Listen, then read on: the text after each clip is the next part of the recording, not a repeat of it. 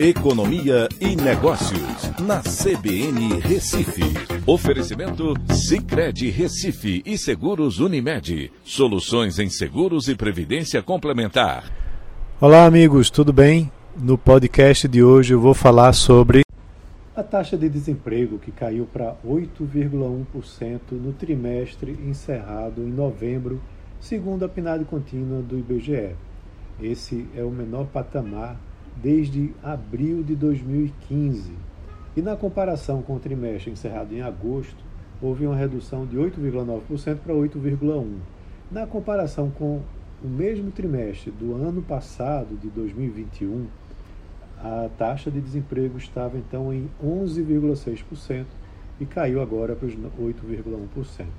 É importante analisar e entender que a população desocupada, 8,7 milhões de pessoas, recuou 9,8%, ou seja, menos 953 mil pessoas em relação ao trimestre anterior, e teve uma queda de 29,5%, onde menos 3,7 milhões de pessoas desocupadas né, conseguiram emprego na comparação anual. É o menor contingente, né, como eu disse, desde abril de 2015.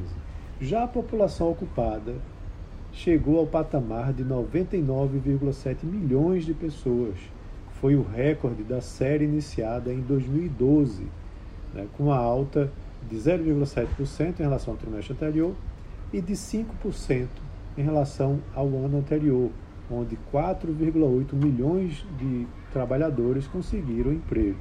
Isso é bastante relevante né, para é, esse, essa retomada de empregos que aconteceu né, ao longo de 2022. Um fato muito importante né, tem a ver com o rendimento né, real habitual, ou seja, o rendimento depois de é, descontar a inflação. Ele cresceu 3% no trimestre e 7,1% em um ano.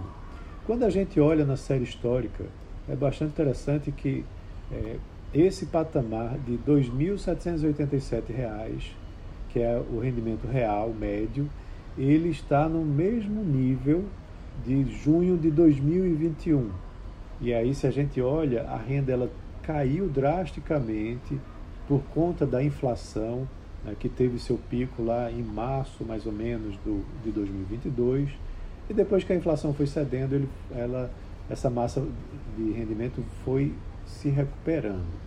Se a gente olha um pouquinho mais para trás, é, em março de 2020, a março, abril, maio de 2020, no auge da pandemia, houve um problema sério de é, deflação na economia brasileira.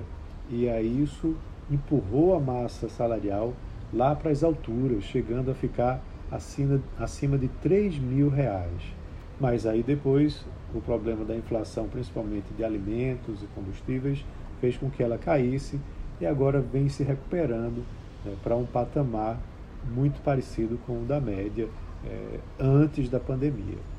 É importante estar acompanhando isso né, e controlar a inflação, porque não é, é importante você ter uma taxa de desemprego baixa, mas também se preocupar com a massa salarial real, controlando a inflação.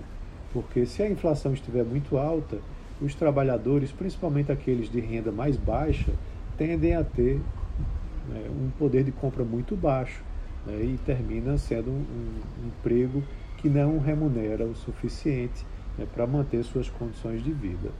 É, uma coisa também importante é estar pensando no futuro, né, em como aumentar a produtividade da mão de obra para que essa massa, esse rendimento real, ele cresça ainda mais.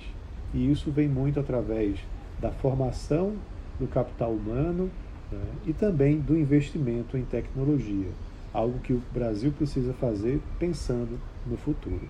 Então é isso, um abraço a todos e até a próxima.